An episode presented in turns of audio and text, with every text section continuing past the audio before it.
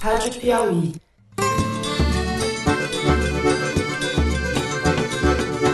Olá, está começando mais um Foro de Teresina, o podcast de política da revista Piauí. Eu liguei para o presidente sim, me surpreendi com o reajuste 5,7. Eu não vou ser intervencionista, não vou praticar política que fizeram no passado, mas eu quero os números da Petrobras. Eu sou Fernando de Barros e Silva, diretor de redação, e converso, como sempre, com a repórter Malu Gaspar. Oi, Malu. Oi, gente. Eu não imaginei que minha vida teria que fosse essa. Ninguém acreditava que eu ia chegar aqui. Cheguei. E de repente eu me deparo com essa situação. E com o editor do site, José Roberto de Toledo. Opa, Toledo! Opa! Hoje eu sou presidente da corte. Não se trata de censura. O abuso na liberdade de expressão pode gerar danos e o direito de retirar do ar aquele conteúdo que vilipendia alguma pessoa. Toledo que já ganhou um Java Porco. Tipo, Vai. do nada, Toledo que ganhou um Java Porco. Você não sabe, querido ouvinte, mas nós temos uma invasão dupla no estúdio nesta quarta-feira. Está aqui conosco, não veio invadido, foi convidado, o Rodrigo, que é o apresentador do Vida de Jornalista, o outro podcast ainda mais famoso que o Foro de Teresina, que veio acompanhar a nossa gravação e trouxe um mimo, como ele mesmo definiu, para nós, que era um exemplar de um Java Porco de pelúcia. Que Lindo, fofo. Há já uma disputa aqui no estúdio se o nome vai ser Teresino ou Javinha. A Malu que é Javinha. Eu gostei do Teresino, que foi ideia da Paula Scarpim, e o Fernando arbitrou democraticamente por Teresino. Fernando Toffoli Moraes. Então agora teremos sempre conosco aqui o Teresino testemunhando os nossos programas. Bem, como a gente avisou na semana passada, os ingressos para a maratona Piauí CBN de podcast se esgotaram, infelizmente. Segundo o nosso amigo Ricardo Gandur, diretor da CBN, se esgotaram mais rápido que o show de Sandy Júnior. Isso é por causa da Malu e do Toledo. Eu sou a Sandy e o Toledo é o Júnior. Isso. Bom, a parte boa é que a gente promete transformar tudo isso em podcast depois do evento, que será no dia 11 de maio, um sábado. Seguimos então para os três blocos dessa semana. A gente vai começar falando da nova atrapalhada na área econômica do presidente Jair Bolsonaro, dessa vez na Petrobras, a respeito do preço do diesel e as consequências disso. No segundo bloco, a gente comenta o caso da deputada do PSL, o partido do presidente, que foi ameaçada de morte pelo ministro do Turismo, Marcelo Álvaro Antônio. Por fim, no terceiro bloco, a gente fala da censura praticada pelo ministro do Supremo Tribunal Federal, Alexandre de Moraes, que mandou tirar do ar uma reportagem sobre o presidente do tribunal, ministro Dias Toffoli, e da crise institucional que se estabeleceu entre a Procuradoria-Geral da República e o Supremo.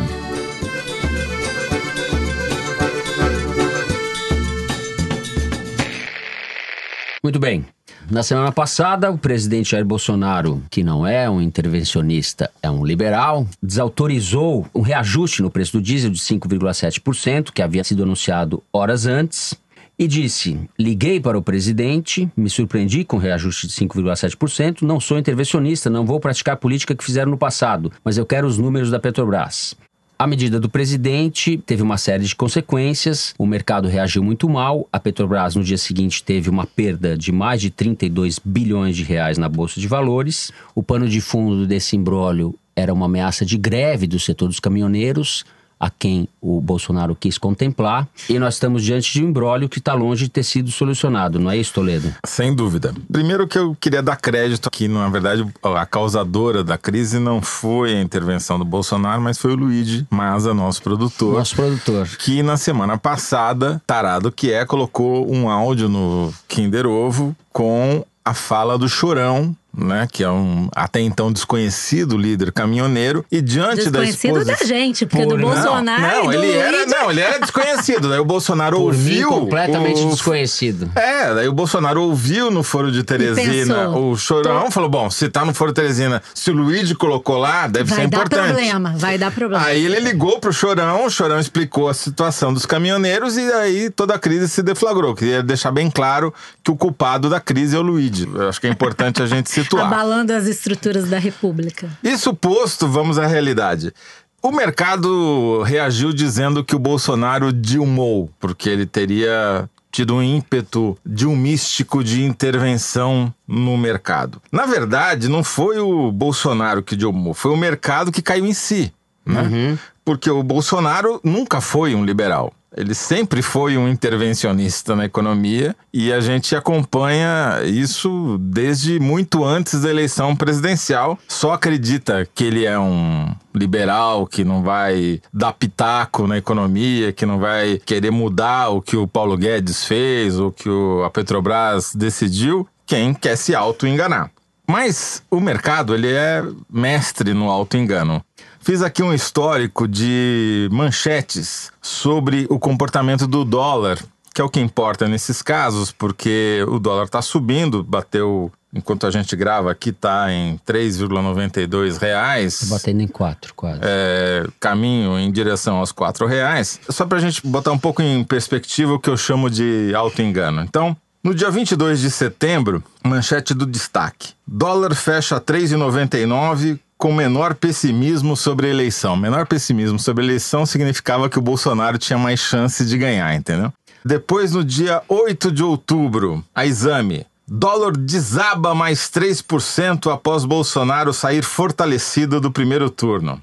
Dia 10 de outubro de 2018, Gazeta do Povo. Dólar estaria 20 centavos mais baixo se não fosse o efeito Bolsonaro. Quer dizer, Bolsonaro era a solução de todos os problemas da economia. Ao ponto de, no dia 24 de outubro, a Infomoney dar a seguinte manchete: Dólar a dois reais com Bolsonaro? Ponto de interrogação. Olha, isso que você está descrevendo não é só esclarecedor sobre o mercado, mas sobre a imprensa também, viu, Toledo? Sim, sim, sim, muito. Os nossos colegas não ficam em boa situação. Mas, enfim, sempre tem um liberal querendo se enganar de que a economia é uma variável independente da política e disposto a aderir a qualquer governante que diz favorecer a privatização, ao livre mercado, a- né? aderiram com corpo e alma ao governo Temer, deu no que deu, aderiram de corpo e alma a tantos outros governos, e agora mais uma vez com o Bolsonaro, achando que uma coisa não tem nada a ver com outra. Só que basta você assistir uma sessão, qualquer sessão da Comissão de Constituição e Justiça, enquanto eles apreciam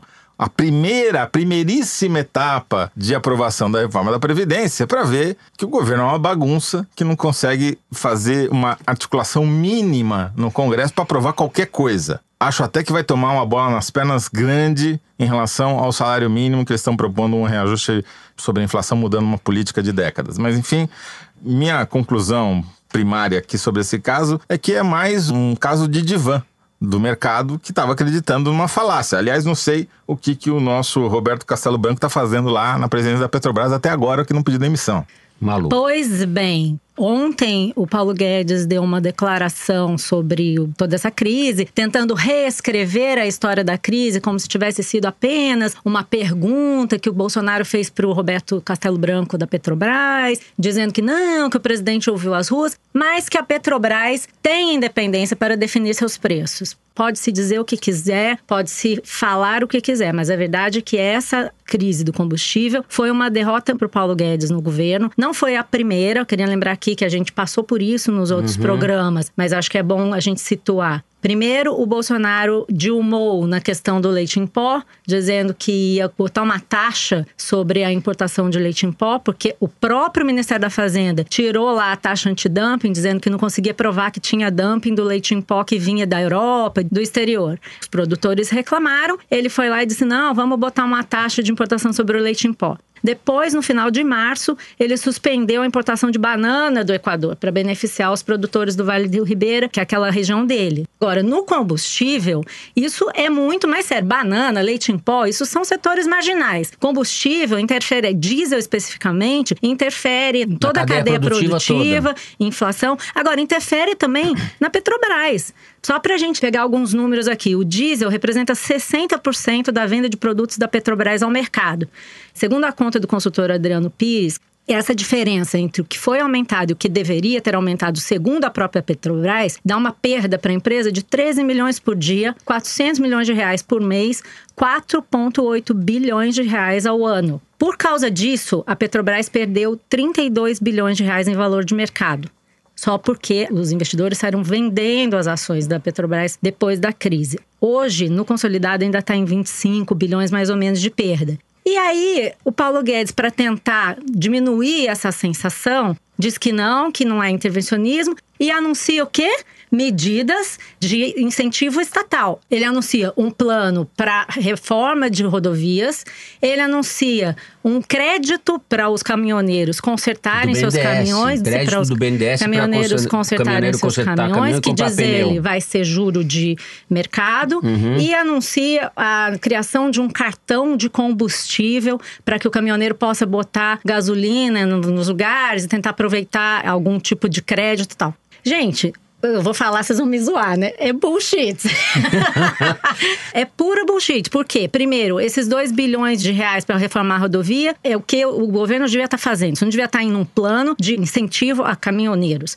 Ter, segundo, 30 mil reais para cada caminhoneiro botar pneu e consertar o seu caminhão não resolve o problema e piora uma situação que está na origem dessa crise. O problema do caminhoneiro não é o preço do diesel. O problema do caminhoneiro é que o frete está caindo. E o frete está caindo, nós já falamos sobre isso na greve dos caminhoneiros, eu falei isso aqui no foro.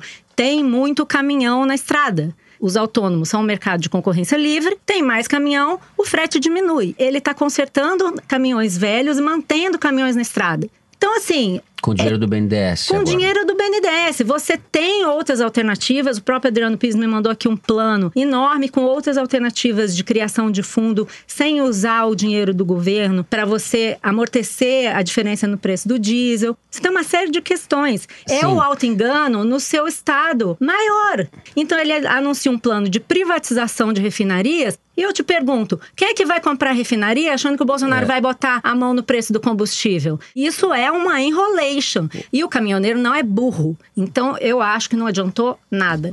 Bem, gente, aqui tô eu gravando um áudiozinho básico para atualizar as informações do programa. Ontem, depois que a gente gravou, a Petrobras anunciou um reajuste no preço do diesel de 10 centavos por litro, um aumento médio de 4,8%, um pouco menor do que a Petrobras queria fazer, que era de 5,7%, mas que, de certa forma, recupera aí um pouco o prejuízo tido com a interferência do presidente Bolsonaro. Isso não resolve a desconfiança do mercado, agora está todo mundo com o pé atrás aí com relação a como é que vai ser a atitude do presidente quanto à estatal, mas dá uma aliviada no clima. Vamos ver como é que a coisa avança daqui para frente. Um abraço para vocês.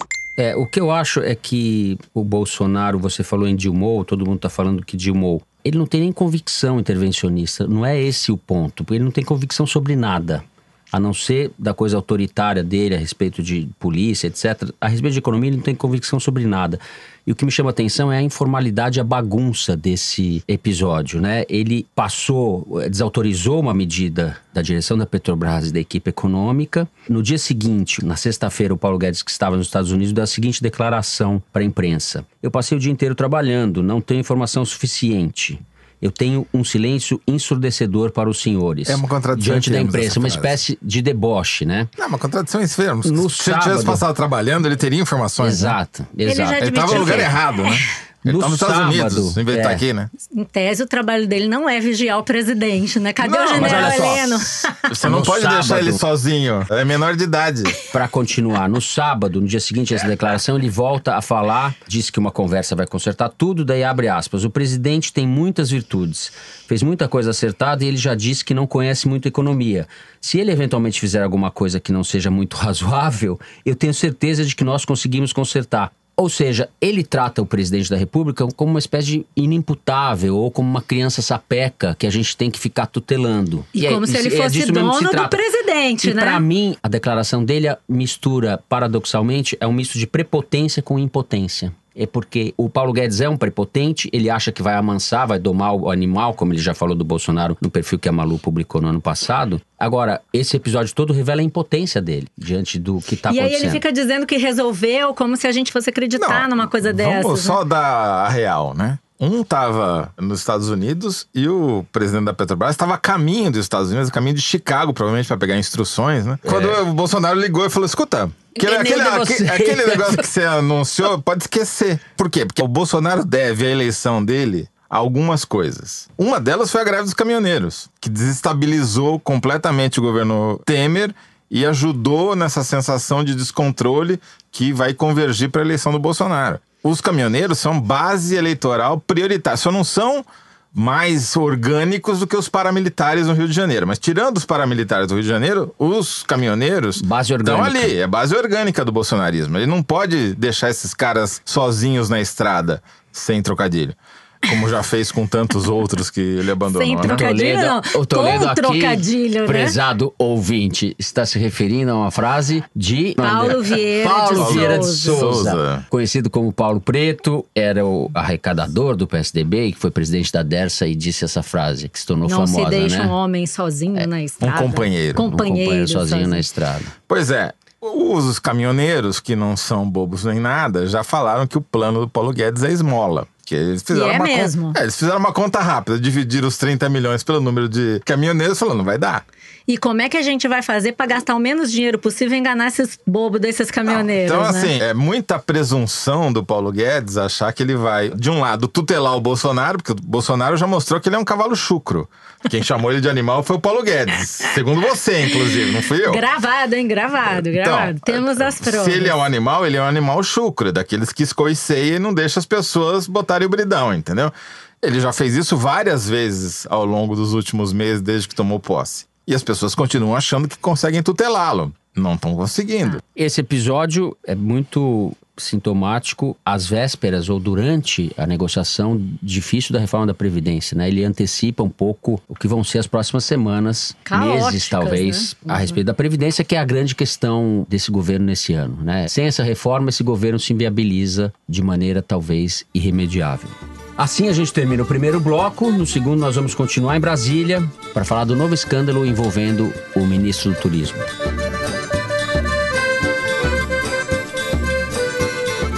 No último dia 10, uma quarta-feira, a deputada federal Alê Silva, do PSL de Minas Gerais, prestou um depoimento à Polícia Federal em Brasília, no qual relatou ter sofrido ameaça de morte por parte do ministro do Turismo, Marcelo Álvaro Antônio, ministro do Turismo, que também é do PSL de Minas Gerais e foi eleito deputado federal no estado.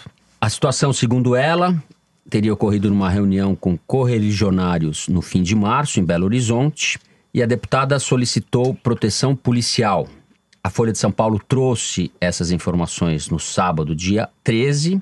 O Álvaro Antônio, ministro Álvaro Antônio, nega ter feito as ameaças, diz que a deputada fez campanha difamatória contra ele em busca de espaço no partido no estado de Minas. Ele também nega a existência de um esquema de candidaturas laranjas em Minas e a sua participação em irregularidades. Esse caso todo surgiu com reportagens da Folha de São Paulo, não só em Minas, mostrando que o PSL usou candidaturas de mulheres, né, usou mulheres como laranjas para desviar dinheiro do fundo partidário. Malu, você tem novidades sobre esse caso? Sim, falei agora antes da gente entrar no estúdio com a deputada Alê Silva. Eu liguei para ela para saber se alguém tinha apoiado ela depois das ameaças, alguém do PSL, se o presidente Jair Bolsonaro tinha se solidarizado, ou se o ministro Sérgio Moro, quem sabe alguém do governo tivesse procurado ela para saber se ela estava precisando de alguma coisa. Enfim, para prestar um certo apoio a uma pessoa que é do partido, teve uma boa votação, é uma deputada expressiva no momento, né? Tá fazendo denúncias sérias. Ela disse que não, que ela teve solidariedade da Janaína Pascoal, a Joyce Hasselman, várias deputadas de outros partidos, mas que do governo não veio nenhuma palavra. A Joyce é do partido dela, a Janaína é do partido dela. Deputada e a... estadual, no caso, Janaína. Janaína Pascoal, deputada estadual. Inclusive, a Janaína foi bastante enfática, cobrou a demissão do ministro, que isso já não tem a ver com prova de laranjal ou não. Só uma observação, uhum. assim, para fazer justiça, a, a, Janaína ela foi muito mais enfática do que a Joyce, porque a Joyce, ela Sim. colocou 5 milhões um de. Red, põe red nisso, ela põe. Não conheço os detalhes da denúncia de ameaça, nem se de fato ela existe ou não. Porém, talvez, todavia, contudo. Quem sabe eu o apoio aí a relato- deputada, né? É, de No tocante a essa questão. Não, a Janaína disse que exigia a demissão do ministro, Sim. porque já não é mais Janaína caso de fez o provar. papel- se- Ela foi solidária, amiga, disse que já estava até acompanhando essa questão desde antes. Mas aí a novidade que eu tenho é a seguinte: falando com a deputada Ale Silva, ela me disse que está apresentando à polícia alguns áudios e mensagens que ela recebeu no WhatsApp. Diz que consegue provar até que essas mensagens saíram do celular do ministro Álvaro Antônio, divulgando o que ela chama de fake news contra ela mesma. Eu tenho aqui algumas mensagens que mostram que o ministro sugere, com um áudio todo picotado, que ela estaria fazendo ameaças contra o ministro, exigindo diretórios regionais do PSL para ela. Do contrário, ela iria falar com o Luciano Bivar e tal. E como quem diz, tá vendo? Essa deputada que ela queria era estrutura, espaço, não sei o quê. E ela estava até me explicando essa polêmica, eu já explico para vocês, mas o que ela me disse é que ela vai apresentar esses áudios porque eles foram enviados para as redes do PSL no sábado, exatamente no mesmo dia que as ameaças contra ela foram divulgadas pela Folha de São Paulo, e ela diz que vai continuar nessa briga contra o ministro porque acha um absurdo que um ministro de Estado fique divulgando informações contra uma deputada em redes de WhatsApp do próprio partido PSL. E ela até me disse assim: infelizmente, eu não posso sair do PSL, senão eu perco meu mandato. Se eu pudesse, eu sairia. Mas já que eu não posso, que eu tenho que ficar no partido, eu vou até o final nessa disputa com o ministro. Só para deixar claro do que, que se trata essa acusação que o ministro faz contra ela, eles tinham um regulamento lá do PSL que estabelecia que, conforme a votação do deputado, ele teria direito a indicar um certo número de presidentes de diretórios regionais do PSL. Segundo ela, depois da eleição, eh, eles começaram a mudar essas regras para que ela não pudesse indicar essas pessoas e também começaram a fazer reuniões para mudar as regras para as quais ela era chamada. Quando ela confirmava a presença, eles trocavam a data de forma que ela não pudesse aparecer. E por que isso? Porque ela foi uma das pessoas que denunciou a existência desse esquema de candidatas laranjas. Segundo ela, ela mesma fez campanha sem usar o dinheiro do fundo partidário, mas quando aquela primeira denunciante, a Cleusenir, denunciou o Marcelo Antônio, ela disse que prestou atenção nas candidatas da região dela, viu que não conhecia nenhuma delas e foi procurar se informar a respeito de quanto essas pessoas receberam. E aí, diante de todas as informações que ela recolheu, ela disse que não podia se omitir dado que foi eleita por um partido que prometia ser a nova política. A nova política. Pois é, é, esse caso todo faz a gente lembrar, cadê o Queiroz? Where Né? is Queiroz? Where is Queiroz? O que que foi feito do Laranjal do PSL? O que, que o Moro falou a respeito disso? O que, que o presidente da República falou a respeito disso? O presidente prestou solidariedade a ela? Não, ela disse que não, até agora não ouviu O uma Moro palavra. prestou solidariedade? Nem o Moro, nem o presidente, nem o líder, o deputado Valdir, que é o líder do PSL, nem o presidente do PSL, ninguém, ninguém do entorno do Quer dizer, querem que ela presidente. morra mesmo, então, né? Não é, daí já não sei, mas é pelo jeito não tá muito Talvez, assim, morrer talvez seja exagero, mas É. se ela desaparecer, eles não vão ficar tristes, né? Agora, pra quem mais que o Bolsonaro não prestou solidariedade, já que ele não tá prestando nem pra uma deputada do seu próprio partido? Não prestou solidariedade pras vítimas dos 80 tiros do Exército, ao contrário, disse que o Exército não matou ninguém, que é um mistério, né? Porque tem duas pessoas mortas agora, não só não mais. Isso não, é um escárnio. Uma, né? Ele disse que o exército não mata porque o exército é o povo, né? É. O que houve foi um incidente, foi a palavra que ele usou. É, foi uma fuzilaria cometida pelo Exército. Os responsáveis, aliás, deviam vir a público, mas ficaram ali só entre os recrutas.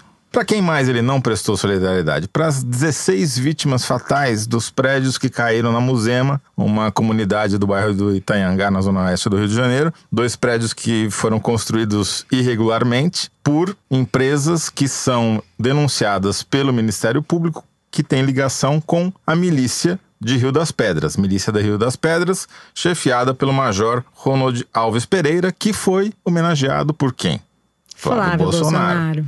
Quer dizer, essa falta de solidariedade do Bolsonaro e de todo o seu séquito não é por acaso. É porque, mais uma vez, ele está mexendo com a base do bolsonarismo. E quando mexe com a base orgânica do bolsonarismo, o Bolsonaro se cala. Engraçado que nem para disfarçar, né?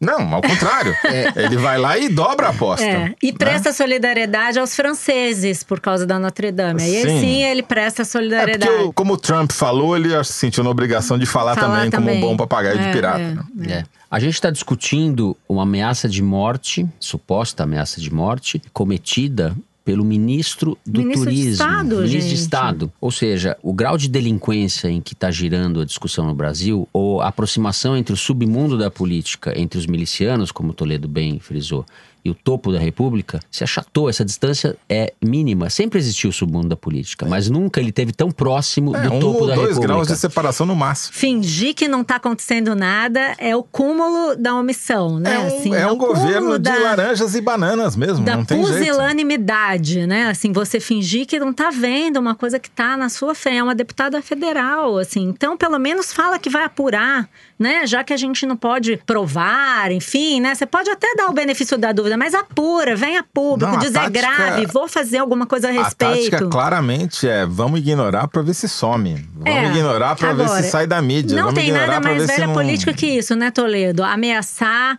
ser conivente com irregularidades, rachadinha, que é pegar dinheiro de funcionário do gabinete. Isso não é velha política, isso é século XIX. Muito bem. A política vai girando no registro da delinquência. A gente termina o segundo bloco por aqui, mas vamos continuar falando de delinquência. No terceiro bloco, a gente fala do STF, censura, intimidação, escalada autoritária no país. Muito bem. Há uma crise em curso envolvendo a presidência do Supremo Tribunal Federal. Eu recapitulo. Na quinta-feira da semana passada, dia 11, a revista Cruzoé, que é ligada ao site O Antagonista, publicou a reportagem intitulada O Amigo do Amigo do Meu Pai, de meu pai, como diz o Marcelo Odebrecht. A reportagem revelava um documento da Lava Jato de Curitiba, na qual o empreiteiro e delator Marcelo Odebrecht dizia que era Antônio Dias Toffoli, então da Advocacia Geral da União e hoje o presidente do Supremo, o apelido de amigo de amigo do meu pai. Como dizia o Escova, eu sou amigo do amigo do amigo. Ele é o amigo do amigo do amigo do amigo do amigo. O amigo do pai dele, Marcelo Debrecht, era o ex-presidente Luiz Inácio Lula da Silva. O Toffoli era assim chamado pelos executivos da Odebrecht, segundo o Marcelo. Na sexta-feira, dia 12, o ministro Alexandre de Moraes, do STF, determinou que os sites da revista Cruzoé e o Antagonista retirassem do ar as publicações com a menção envolvendo o Dias Toffoli. A multa pelo descumprimento, se eles não retirassem do ar, seria de 100 mil reais por dia. Esse caso tem uma pré-história, está inserido na investigação que o Supremo abriu em março a respeito de supostas fake news envolvendo ministros da casa e seus familiares. Essa investigação está sendo muito contestada, porque o Supremo não pode investigar e julgar o caso.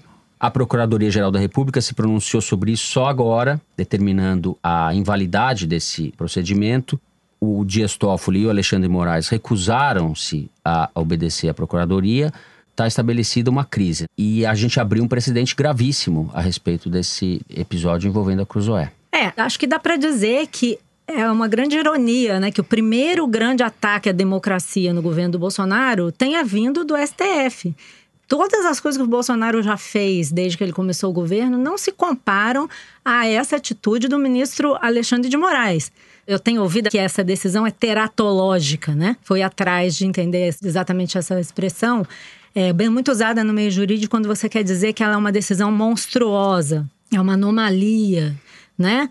Não tem nada mais anômalo do que um ministro do STF que acabou de participar de um ato em defesa da democracia, contra as fake news, em defesa da institucionalidade, resolver se arvorar acima da lei para censurar um órgão de imprensa. E ainda por cima, usando a justificativa de que a publicação desse veículo é fake news, quando nós estamos falando de um documento que estava dentro de um processo judicial e que estava, inclusive, público em outros sites. Né? Uhum, né? Esse documento uhum. a que a Cruzoé se referiu é um documento que o Marcelo Odebrecht apresentou no âmbito de um processo da Lava Jato, esclarecendo perguntas do Ministério Público e que estava disponível também no site do Estadão. Né? Você dizer que isso é fake news é não só uma desonestidade intelectual, como é fake news, entendeu? E aí, não satisfeito, eles dobram a aposta e fazem uma operação contra uma série de pessoas, sete pessoas foram alvo de ordem de busca e apreensão, e também nessa terça-feira agora, e é isso que levou a crise com a Raquel Dodge, ela resolveu tentar botar um freio nisso, eles mandam tirar do ar os sites, argumentando que existem ataques ao STF. Ora, a gente achava que o direito à opinião era livre. Não teve uma ameaça ao ministro do STF, teve ataques tipo o STF é venal, o STF é corrupto, o STF isso, aquilo. Quer dizer que agora ninguém mais pode falar do STF. Eles estão acima da lei. Acho que assim, a gente vinha tratando essa questão do STF como uma coisa marginal. Grupos de direita histéricos falando que tinha que fazer intervenção no STF. Eduardo Bolsonaro dizendo que tinha que entrar no STF com um cabo e um soldado. Assim, quando o Alexandre de Moraes eleva a temperatura disso e leva isso a sério, a ponto de fazer um inquérito, arrumar uma crise institucional com Raquel Doge e toda a imprensa brasileira, no atentado à democracia para ajudar o amigo dele, Toffoli, quer dizer, Além de tudo, é uma atitude politicamente obtusa. Ninguém conhecia, ninguém estava ligando para esse assunto. A reportagem da Cruzoé não estava repercutindo, inclusive eles mesmos estavam uhum. reclamando que ninguém estava repercutindo a reportagem da Cruzoé. E agora todo mundo sabe que o Toffoli é amigo do amigo do meu pai. E ao invés de responder que tipo de tratativa ele teve com o Odebrecht, ele quer censurar o órgão de imprensa. Quer dizer, ele só passa recibo é desrespeitoso, é prepotente, é teratológico. Bom, até o nosso amigo Teresino sabe que o ministro do STF não pode ser, ao mesmo tempo, vítima, réu, investigador e, e juiz. Juiz do mesmo caso. A Raquel Dodge está coberta de razão na argumentação que ela faz, e que o Alexandre de Moraes não aceitou, de que quem preside o inquérito é o Ministério Público, ele tem monopólio sobre isso. Está na Constituição. Não cabe ao Supremo Tribunal Federal abrir o inquérito. São papéis. Quem faz isso é Venezuela, é Rússia, é de regime de exceção. Não precisaria ter que explicar isso, mas tem, né? Segundo aspecto, isso, na verdade, vem de uma briga entre o Ministério Público e o Supremo Tribunal Federal, porque os ministros do Supremo não afirmam com todas as letras, com exceção talvez do Gilmar Mendes, mas eles fizeram isso porque eles acham que essa investigação vai acabar batendo em alguns procuradores da República, que teriam vazado fatos que são desabonadores para os ministros do Supremo. Então, por conta dessa pirraça, dessa briga entre as pessoas, eles envolveram duas das principais instituições do país num. E um valor fundamental, que é a liberdade de imprensa. Num né? negócio que não tem perspectiva de solução, né? Porque eu fico imaginando o seguinte: e se um delegado da Polícia Federal disser simplesmente não vou cumprir essa ordem do Supremo? Não vou levar a depoimento um dos jornalistas da Cruzoé ou uma dessas pessoas que escreveu no Facebook ou no Twitter que não gosta do Supremo. O que, que vai acontecer? Vai desmoralizar o Supremo. Por outro lado, onde vai terminar isso? Vai reclamar para quem? É, você não tem instância superior. Vai né? A Deus. última instância é o plenário do Supremo. Quer dizer, o Dias Toffoli se colocou num beco sem saída, na minha opinião. Uhum. Por quê? Na melhor das hipóteses, ele vai ser desautorizado pelo próprio tribunal que ele preside. É o que a gente espera, né? Que alguém pare essa Porque loucura, o, o esse ataque de prepotência. Quem já pediu informações ao seu colega Alexandre de Moraes, as informações sobre esse bendito inquérito, e tudo indica em algum momento isso vai ser levado ao plenário. O problema é que quem decide o que vai para o plenário ou não é o próprio Dias Toffolo, que é mais um, uma é. prova de que ele não poderia ser protagonista nessa história, porque ele é o principal interessado. Então, é um caos jurídico institucional sem precedente é. que os próprios ministros se, essa, colocaram nessa situação. Essa dupla, Dias Toffoli e Alexandre de Moraes, arrastou o Supremo para o centro de uma crise institucional. Acho que a gente pode falar assim.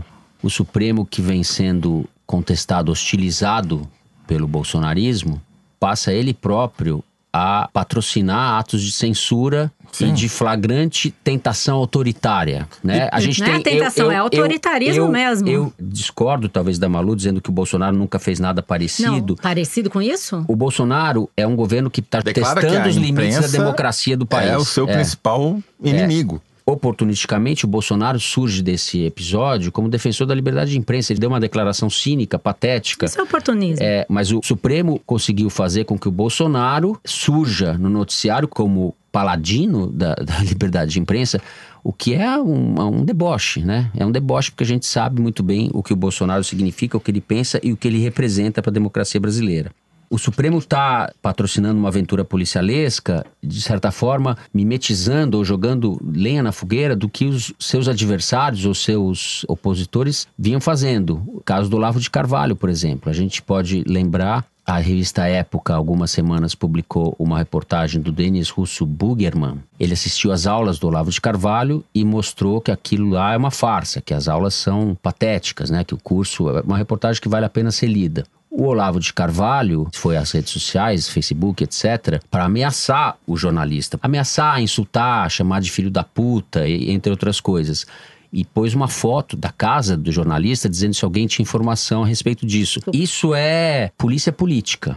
É assim que funciona a polícia política. O, a milícia. O Olavo né? de Carvalho, o Olavo de Virtual, Carvalho é, é ele é paralelo. E é isso que o Olavo de Carvalho é. Ele é o representante da filosofia miliciana, de certa forma. Ele é o a milícia da filosofia, né? Não vejo definição mais adequada a ele. Ele está para filosofia, assim como a milícia está para segurança pública. Eu juntei aqui as coisas, Olavo de Carvalho Supremo, porque eu acho que tudo isso joga gasolina, para a gente usar o, um, o teu diesel, fala diesel, que joga, joga diesel. não pega fogo, diesel é, não serve.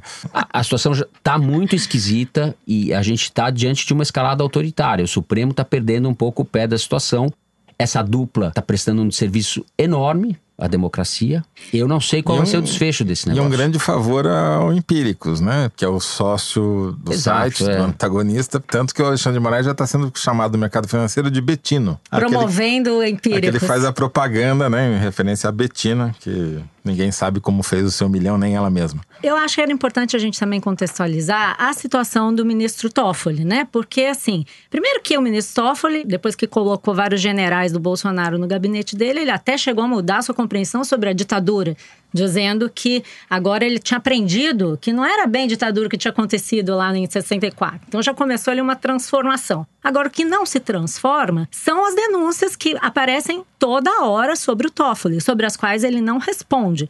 Então, o fato de eles conseguirem censurar um veículo não muda o fato de que o Toffoli está devendo muitos esclarecimentos à opinião pública sobre negócios e suspeitas que pairam sobre ele.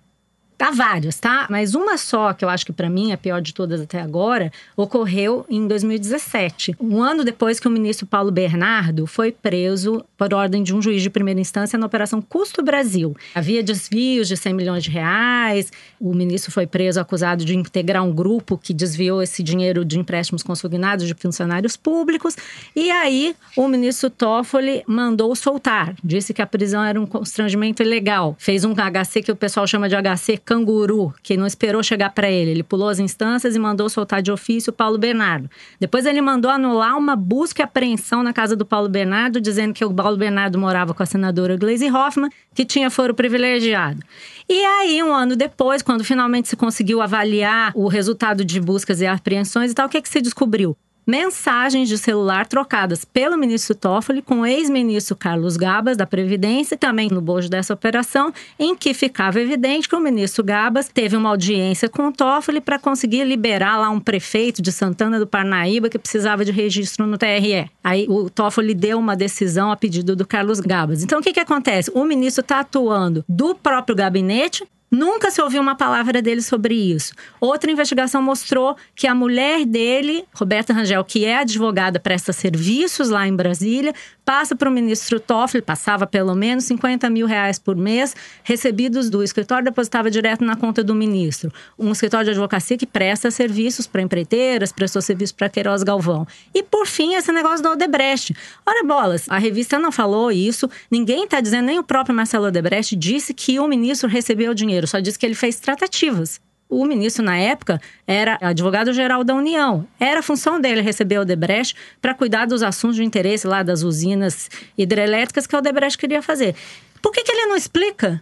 Por que, que ele não vem a público explicar e fica tentando fugir? O problema é que ele pode explicar, mas daí a gente vai ser censurado, não vai poder dar explicação. né? Gente, tem isso, é, também. isso é porque é um, um ministro que se diz defensor da democracia. Eu- Ou seja, pega muito mal o ministro se prestar a esse papel. Presidente da Suprema Corte do Brasil. O Toffoli, querendo ou sem querer, acabou ajudando o Bolsonaro, que, como você disse, está posando de paladino da liberdade de expressão. O Toffoli está conseguindo salvar as biografias do Bolsonaro e do Mário Sabino, jornalista Mário Sabino, diretor do antagonista. Defender a É. liberdade de expressão de quem a gente concorda é fácil, né? O duro é defender a liberdade de expressão de quem a gente discorda. defende a liberdade Então, de imprensa tem- dos nossos amigos. É, não, tem que de- defender sempre. Por isso que esse caso é um absurdo e a Ele se acha Cruzoé acima da lei. é, é vítima. Mas enfim, o nosso Toffoli e o Supremo, por tabela, ajudaram o Bolsonaro, que estava num momento ruim por conta do, que a gente já falou nos dois primeiros blocos, a sair por cima nessa história.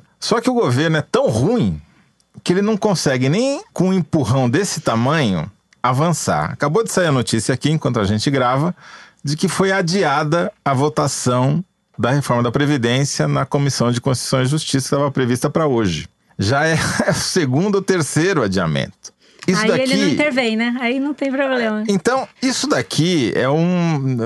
Todas as sirenes, os sinais amarelos estão piscando. Esse negócio não vai terminar bem. E quando não terminar bem, a economia, se. Espero que não seja o caso, começar a andar para trás, essa crise que é institucional pode se agravar.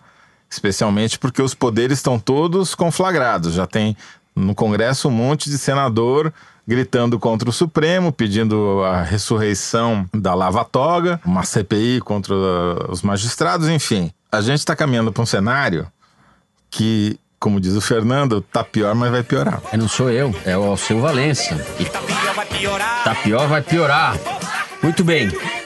Com isso, nós chegamos ao fim do terceiro bloco e ao momento Kinder Ovo, o mais democrático do Foro de Teresina. Por aqui passa governo, oposição, alto e baixo clero da política. É o momento mais premonitório do programa. Na semana passada, a gente fez pouco caso do áudio do caminhoneiro Wallace Landim, o chorão, e quebramos a cara. Luiz Maza, nosso produtor, tinha toda a razão. Wallace Landim virou centro do noticiário essa semana, só por causa do Luiz Maza, como disse o Toledo. Luigi, ele te contratou, fala sério. Bem, hoje o Dani Di não Tá está aqui. um Quem está aqui é o Luca. Luca, pode soltar o áudio, por favor. Alguma vez o senhor tomou Cajuru. água do Rio Doce? Cajuru! Seja sincero. Ai, meu Deus do céu. Não, né? Por que o senhor não tomou? O senhor, o senhor e os seus diretores diziam que a água lá não era poluída? Por que o senhor não tomou água de lá? Se o senhor tivesse tomado água de lá, o senhor e os seus diretores, a gente estaria com um problema todo resolvido do meio ambiente do Brasil, aliás. Os senhores diziam que a água não era poluída? Por que o senhor preferia tomar água mineral de supermercados? Excelência, eu não moro na. Eu moro no Rio de Janeiro. Eu não, eu Sei, não- mas o senhor, o senhor não- nunca foi lá? No Rio Doce? No Rio Doce fui, mas. Então por que o senhor não tomou água de lá? Excelência, isso aí eu. Porque o senhor sabia que ela, ela era poluída? Não, Excelência, eu, eu não fui. Eu não fui no Rio Doce para tomar água. Eu, fui- eu, eu fui para olhar. Não, mas o senhor ficou lá? O senhor ficou sem tomar água? Água é um negócio que tem que tomar toda hora. né? Excelência, é, nós tomamos água, água mineral toda hora. Isso mesmo. Então, mas a do Rio Doce o senhor não tomou. Ai, meu Deus. Não, eu não tomei água do Rio Doce. A do Rio Doce ele não quis tomar, não. Que- mas eu acho que o Cajuru tomou, né? Tomou o Cajuru, tomou água do Rio Doce, exato. Cajuru, é a nova política. Que- Cajuru, grande estrela que da nova chanchada, política. Que chanchada, tudo isso. A produção nos informa, senador Jorge Cajuru, do PSB de Goiás, enquanto conversava, inquiria o ex-diretor executivo de Ferrosos e Carvão da Vale, Gerd Peter Popinga, é isso? Opa! Kinder Ovo é não o tomou nome água, dele, mas o tomou truque do Kinder Ovo é Popinga. o nome do diretor. Gerd Peter Popinga. Popinga. Na CPI de Brumadinho, no último 11 de abril. E pode botar aí um pontinho pra mim aí nessa tabela do Kinder Ovo. Muito bem. É chegado o momento do correio elegante. Aposto que na próxima semana vai estar cheio de mensagem pro Teresino, o Java Porco do Toledo. Quem quiser escrever para o Foro, é só deixar a mensagem nas redes sociais da Piauí ou no nosso e-mail, forodeteresina, arroba revistapiauí.com.br. Eu vou começar o correio mandando um abraço para Isadora Barcelos, que escreveu para a gente da Argentina, mandando beijos. Diz que é fã do programa e que conseguiu viciar a mãe, Severina, no Foro de Teresina. Um abraço para você também, Severina. Fernando, censo de ouvintes do fórum. Continua dando resultados aqui. Eu aproveito para reforçar a nossa clássica pergunta: onde você, ouvinte, escuta o Foro de Teresina? No programa passado teve gente dizendo que ouvi no cemitério, outro ouvia montado num trator, e nessa semana a gente recebeu um e-mail do Dimitri Daldegan, que disse que ouve o programa tranquilamente enquanto fatia cérebros. Não de Java porcos, disse ele, mas de ratos, no meu mestrado em psicobiologia na Grande São Paulo. Abração, Dimitri. Tem um outro aqui do Caio Dimitri, Mach... a gente pode depois doar para seu trabalho os, Os nossos cérebros. pra- Pode fatiar tudo, não sei se vai achar alguma coisa. Quem sabe, né? É uma É. esperança. O Dimitri é a nossa Quem esperança sabe? de achar algum pensamento original ali. Tem o Caio Machado que escreveu assim: lugares inusitados para ouvir o Foro de Teresina, esperando o começo de uma palestra da Comissão Europeia, lugar onde ainda se discutem muitos ideais radicais comunistas e islamo-gauchistas, como direitos humanos e afins. Sempre tem um cabeção, né, gente? Agora, outra mensagem, a do Vinícius de Aguiar Furui. Ele diz: Sou fã da repórter e dos editores do Foro. Contudo, quero direcionar o louvor, especialmente para a genial Paula Scarpim, que não bem, fala no justo. ar, mas que longe dos microfones faz um trabalho inacreditável de promoção da cultura de podcasts. E como Correio Elegante tem uma função bem definida, eu quero aproveitar para mandar beijos para dois amores platônicos e nipônicos. A Cris Kokubo, que os escuta em meio às montanhas de Vermont, e Maurício Matsumoto, que vive enfurnado nas bibliotecas de Princeton, hum, depois de Harvard, Boston, MIT. Princeton. Os planos de dominação mundial do foro já estão em prática. Isso mesmo, é o forismo ao invés de globalismo, né? Bom, esse negócio da pergunta que a gente faz e a gente continua repetindo lugares estranhos onde você ouve o Foro de Teresina, chegou aqui uma resposta por e-mail muito interessante de uma ouvinte que vocês vão entender o motivo, preferiu não se identificar. Não se preocupem, ela não ouve no banheiro. Ela pediu para não ser identificada por uma razão de segurança, talvez. Segundo ela, ela costuma ouvir o foro quando está correndo nas sextas-feiras pela manhã e quando está no trabalho. O detalhe é que onde é o trabalho da nossa ouvinte misteriosa? O Palácio do Planalto. Ih, Presidência mas da ela ouve República. no fone, né? Espero que sim, porque senão não vai durar muito tempo. É, meu filho. ali. Não, talvez ela esteja ouvindo também para informar os chefes, não Isso, sei. aí ela né? fala que é espiã. Ouve, É, dá risada, mas finge que Essa é a nunca mais. desculpa que você vai dar, ouvinte misteriosa, Isso. caso alguém te pegue com a boca na botija, tá certo? Bom, eu também o queria. ouvido no fone. É, exatamente. Eu também queria registrar duas coisas. Um é que o Luiz Paulo R pediu pra gente registrar que ele e um amigo, o Rafael Queiroz, não sei Ih, se é parente, né? Ouvem muito foro. Daí o Rafael Queiroz no Twitter mesmo respondeu dizendo que a amizade entre eles tá ficando abalada por causa do foro de Teresina, porque um concorda com a Malu e o outro concorda comigo. Não, não, povo, não se, não se, não se apoquente com Não, isso. Se nem, é, vocês, se nem é e chama? Toledo abalamos, vocês vão É abalar. o Luiz Paulo e o Rafael Queiroz. Luiz Paulo e Democrácia, Rafael, people, façam, façam como eu, discordem dos dois. Pronto. Ah. Eu só queria registrar uma última coisa aqui, que eu acho que a Malu passou reto, mas é pra Ixi. ela esse, esse, Passou esse reto. Hum. tweet aqui, que, pô, eu acho que você tem que dar uma resposta. O que, minha gente? É um tweet da Dimitra Vulcana. Diz o seguinte: A Malu Gaspar fazendo zoeira, falando Bastan, me lembrou da Bettina Botox, do Terça Eu Insana. vi, maravilhoso. Tinha Eu, como bicha POC drag do Vale, adorei. Dele, Dimitra meu Vulcana, de céu. aprovação. A carteirinha de Cindy Bicha está sendo enviada para os Ai, estúdios eu da adoro- revista eu Piauí. preciso dessa carteirinha. Depois do Java Porco, eu quero a carteirinha do de Bicha. Adorei, adorei. Muito o, bem. O stand-up dela, maravilhoso. Agora, para provar que o Momento Correio Elegante não é só autobajulatório, não é chapa branca, Eu vou ler aqui a mensagem que a Bruna Pereira deixou pra gente. Ela mora em Brasília, faz doutorado em sociologia e achou que ficou faltando no último programa um debate mais aprofundado sobre o racismo no bloco em que a gente falou sobre o carro que foi fuzilado com 80 tiros do exército no Rio de Janeiro. É verdade, fiquei pensando Ela nisso escreveu: depois. A chance da mesma fatalidade acontecer com uma família branca é muito pequena, para não dizer nula. Sem falar sobre raça, não se explica a violência no Brasil. A Bruna tem razão. Obrigado pela Faltou observação. mesmo, Bruna. Fica registrada aqui. Fernando, antes de terminar, também eu acho que nós do Foro deveríamos prestar atenção na dica que o ouvinte Paulo Vinícius Magalhães deixou pra gente no YouTube. Quer dizer, depois de falar da crítica, a gente volta a se autobajular, né? Ele escreveu o seguinte nos comentários do último programa no YouTube. Isso aqui tinha que ter umas 100 mil visualizações. Cadê o marketing, meu povo? Chama a Ana Hickman pra fazer o foro aí com vocês. Aquele abraço. Ela não cabe no estúdio. Não cabe, A perna dela não dá a distância aqui. Ai, ai. E logo embaixo, o Carlos Eduardo. Fala isso não, o Foro de Teresina é hipster. Se tiver 100 mil visualizações, vira modinha e Toledo e Malu desistem de apresentar. De jeito nenhum, quanto mais visualização, mais a gente gosta, né? Tá Porque a. Malu, a Malu Vou gosta, até gosta cobrar, da fama. Quero cobrar os cliques, monetizar, como diz o povo lá no É, YouTube. Vamos é, monetizar A gente vai negócio. precisar, em algum momento, a gente vai precisar que monetizar, esse negócio essa aqui. né? parada. é, é. Não, pode, gente, 100 mil. Campanha pelos 100 mil, manda ver. Então é isso. O Foro de Teresina dessa semana vai ficando por aqui. A nossa diretora é a Paula Scarpim. Os nossos produtores são o Luiz de Maza, a Mari Faria e a Ana Carolina Santos.